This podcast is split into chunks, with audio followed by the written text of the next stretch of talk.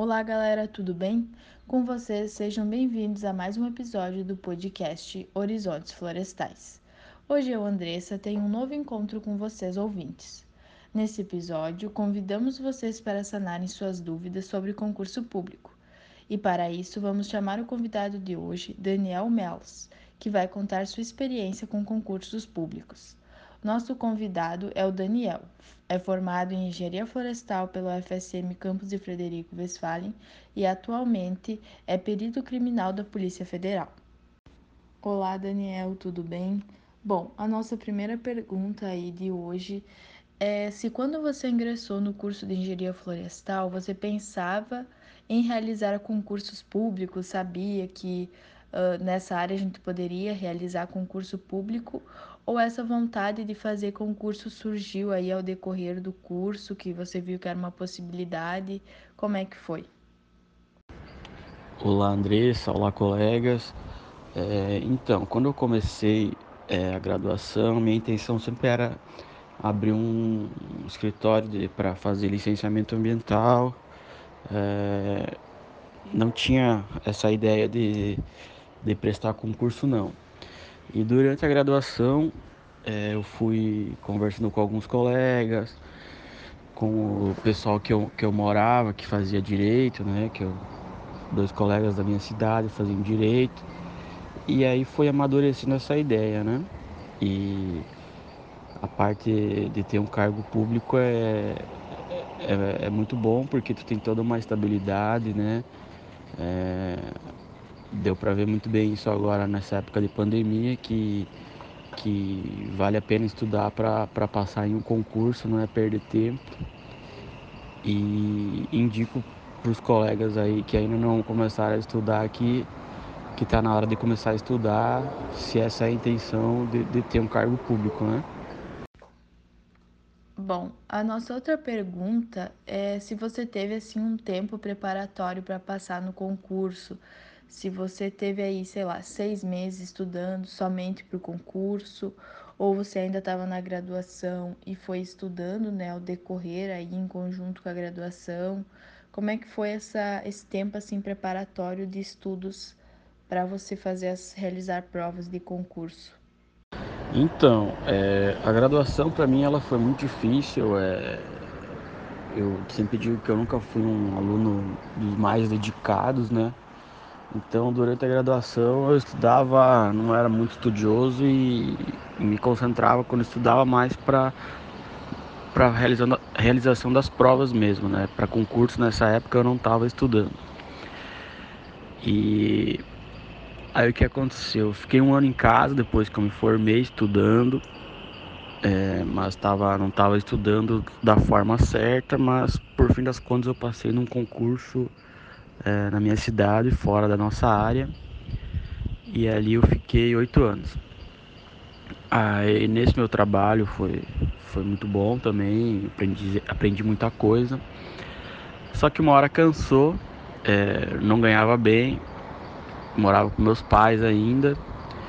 E aí aí que eu, que eu decidi que eu ia voltar a estudar e conversei bastante com, com um amigo um colega nosso que já é perito da polícia, ele me, me, me deu muito incentivo para continuar, falou que poderia abrir um concurso a qualquer momento e foi aí que eu, que eu comecei a estudar certo, parei de me auto-sabotar, né, que é ficava estudando para mil coisas e nenhuma dava certo. E aí eu comecei a, a focar em apenas esse concurso da Polícia Federal até que veio e graças a Deus deu certo e hoje eu tô há um pouquinho mais de um ano morando aqui em Macapá, bem no extremo norte do país. É uma cidade diferente, uma cultura diferente, mas a, a, a Polícia Federal ela, é, ela nos proporciona muitas coisas boas e eu não tenho o que me queixar até hoje. Bom, você fez quantos concursos ou você fez somente o concurso que tu foi aprovado? E também se tu puder falar para nós um pouquinho sobre o concurso que você foi aprovado. É, essa pergunta é muito boa porque eu fiz muitos concursos, É, como eu disse antes, eu estava me auto-sabotando, estava fazendo muito concurso para qualquer órgão, para qualquer cargo, é, não focando em apenas um concurso, que é uma, uma dica de ouro que eu, que eu dou para vocês. É, viajei muitos estados fazendo prova, meu pai me levou também. Fui, fui até pro Piauí fazer prova, fui mal, mas não desisti. E. Bom, uh, dos concursos que você fez, ou até mesmo do que você passou, assim, existi, existiram etapas de classificação, ou somente foi realizar a prova e aí acabar sendo aprovado pela prova né, e já poder começar a atuar? Ou se teve alguma etapa de classificação, como foram essas etapas, o que, que elas cobravam do candidato? É, esse concurso da polícia, ele é bem, bem complicado, ele é bem extenso, ele tu tem que estar preparado fisicamente, psicologicamente, tem que estar com material na ponta da língua, é bem, bem, bem difícil esse concurso. Mas não tem segredo, é só estudar, focar que, que passa. Eu que sempre fui um aluno meio desleixado, foquei e consegui. É, são, são várias etapas. É, a primeira etapa é a prova objetiva, a redação. É bem complicada a prova, é, mas tem que ser mesmo, né? Porque senão não avalia o conhecimento do, do candidato. E aí depois teve a prova prova física, muito difícil também. Eu tinha acabado de quebrar a clavícula, tive que fazer barra, consegui, graças a Deus. Mas também não é grandes coisas, não. O, a prova física, não, assim, é. Grandes coisas não, ela não é muito complicada. Tem que tem que estar tá treinando já um bom tempo, é, nadando, que aí tu, tu tira de letra. Aí depois teve a, a prova o psicotécnico, acho que eu não lembro exatamente agora a ordem, né? Mas teve o psicotécnico, teve também exames médicos, depois tem uma investigação social e por fim tem a academia em Brasília. É, a minha academia foi dois meses e meio. Também é bem, bem sugada. É, teve aula todo dia nesses dois meses e meio. É, mas é, é, é um, uma oportunidade maravilhosa para quem é, quer crescer profissionalmente, como pessoa, né? É, é, muito interessante, você conhece pessoas de todo o Brasil. É, indico mesmo esse cargo, a, a polícia ela é muito boa, é, seu servidor. Uma dúvida que a gente percebeu aí de, de uma galera da Florestal, digamos assim, é que se em concurso ou em alguma etapa classificatória, em algum momento é avaliado o desempenho do aluno na universidade. Então, se é avaliado algo mais relacionado mesmo com o meio acadêmico, ou se pode ser avaliado um currículo Lattes, algo do tipo para concurso. É, então, eu não conheço, tirando concurso para professor, né? Professor de universidade eu não sei de outro concurso que, que, que cobra alguma coisa relacionada ao currículo Lattes, né? A produção é, bibliográfica, não, não sei não. Mas esse meu aí, esse da Polícia Federal, ele não, não cobra isso aí não. O que acontece é que quem tem mestrado, doutorado, é, para classificação ganha alguns pontinhos, mas até onde eu sei assim não é determinante para assim, é determinante, mas não é o, o fator principal que vai classificar alguém ou não.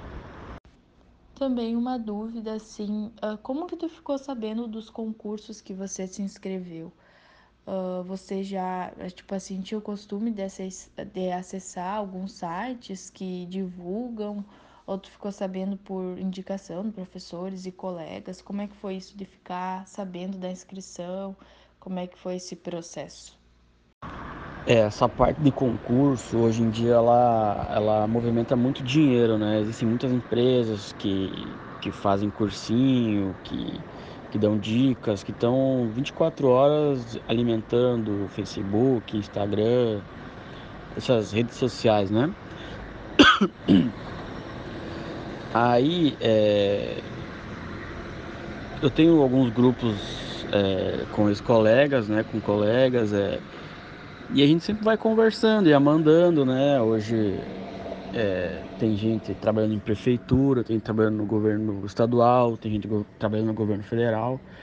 E a gente sempre ia conversando, né? O pessoal mandando dicas, mandando material. É... Bom, Daniel, assim, quais seriam as dicas que você deixaria para o pessoal aí, os estudantes de engenharia florestal, as pessoas que estão se preparando para para realizar uma prova de concurso? Quais dicas que você teria teria para esse pessoal? E também algo que você percebeu realizando prova, sendo aprovado, que talvez o pessoal não preste atenção agora e seria bom dar um valor, uma atenção a mais.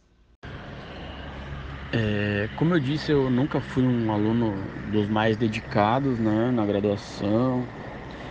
É, só que tudo, tudo depende de você, né? Não tem segredo, é, é só ter foco, persistência, né? Esses, isso que todo mundo sabe.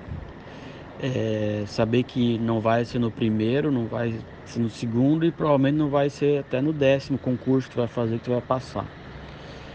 E que eu fui assim, eu fiz mais de 20 concursos em quase 10 anos. É... Primeira, primeira dica assim que, que, que um colega meu me passou assim, eu acho que seria que eu achei muito boa é, excluir Instagram, Facebook. É, se tu quer passar em algo que é muito bom mesmo, você precisa. É, quanto melhor o cargo, mais dedicação você precisa. Então você tem que excluir as redes sociais. Eu excluí na época, não, não me fez falta. É, e aí começar a procurar muito material, é, buscar conhecer outras pessoas que também estão atrás disso.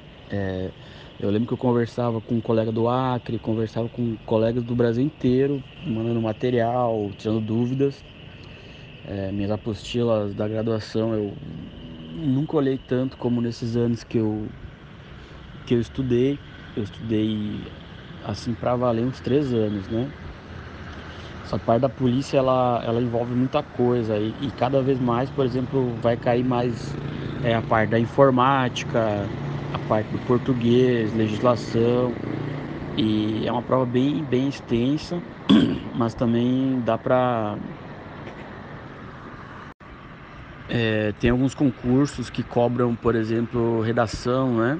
Redação é algo que, que elimina muitos candidatos num, num concurso, porque geralmente precisa é, tirar uma nota mínima, é, no meu caso, eu, eu, fiquei um pouquinho acima da nota mínima e, e, consegui passar, né? Teve gente que foi melhor que eu na prova objetiva, só que na redação não tirou o mínimo e, e caiu fora, né? Acontece. Então, tu tem que, tem que saber que cada etapa tem que ser estudada, é, que, que, que, que, tudo, tudo, tudo é importante, tudo, tudo, toda etapa ela é importante.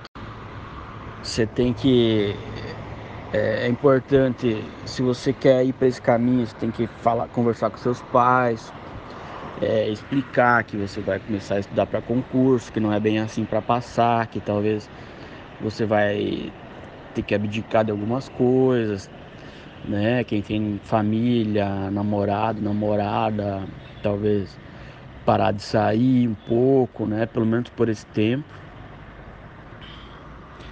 E é bom ter uma estrutura boa, um quarto bom, sem muito barulho, um local sem barulho, uma cadeira boa, um computador bom para estudar, para montar os materiais, né? Tudo isso é importante. É, deixar o celular um pouco de lado, né? Eu sempre digo assim que não tem muito segredo. É, a gente sabe o que precisa fazer, só precisa é, conseguir se dominar e, e, e, realmente ir atrás desse objetivo. Bacana essa ideia do podcast que vocês tiveram aí. É... O curso ele é, ele é difícil, é florestal, ele é muito difícil. Às vezes o campo de trabalho também não, não ajuda muito, mas essa parte de, de ir para concurso público é muito bom e a tendência é, é muita gente se aposentar e, e, nos próximos anos aí esse ano já ter bastante oportunidade boa é, às vezes você tem que viajar tem que gastar um pouquinho mas você acaba depois tendo esse investimento retornado com, com toda certeza é, não desistam se quiserem é, entrar em contato comigo partilhar algumas dúvidas à tua disposição e e é isso aí, parabéns para vocês e, e aguentem firme aí que, que vocês estão fazendo um, um, um excelente curso aí Frederico com os professores que, que, que estão aí. Daniel, né, eu em nome do grupo PET, a gente agradece a tua participação, ter topado essa ideia, vir falar um pouco sobre a tua experiência conosco aí, sobre concursos públicos. E a gente então está encerrando, né, mais um episódio, esse sobre concursos públicos. E lembrando o pessoal que nos escuta, uh, não fique de fora dos próximos episódios do podcast Horizontes Florestais e também não deixe de compartilhar com seus amigos nas suas redes sociais. E até o nosso próximo encontro. Um grande abraço.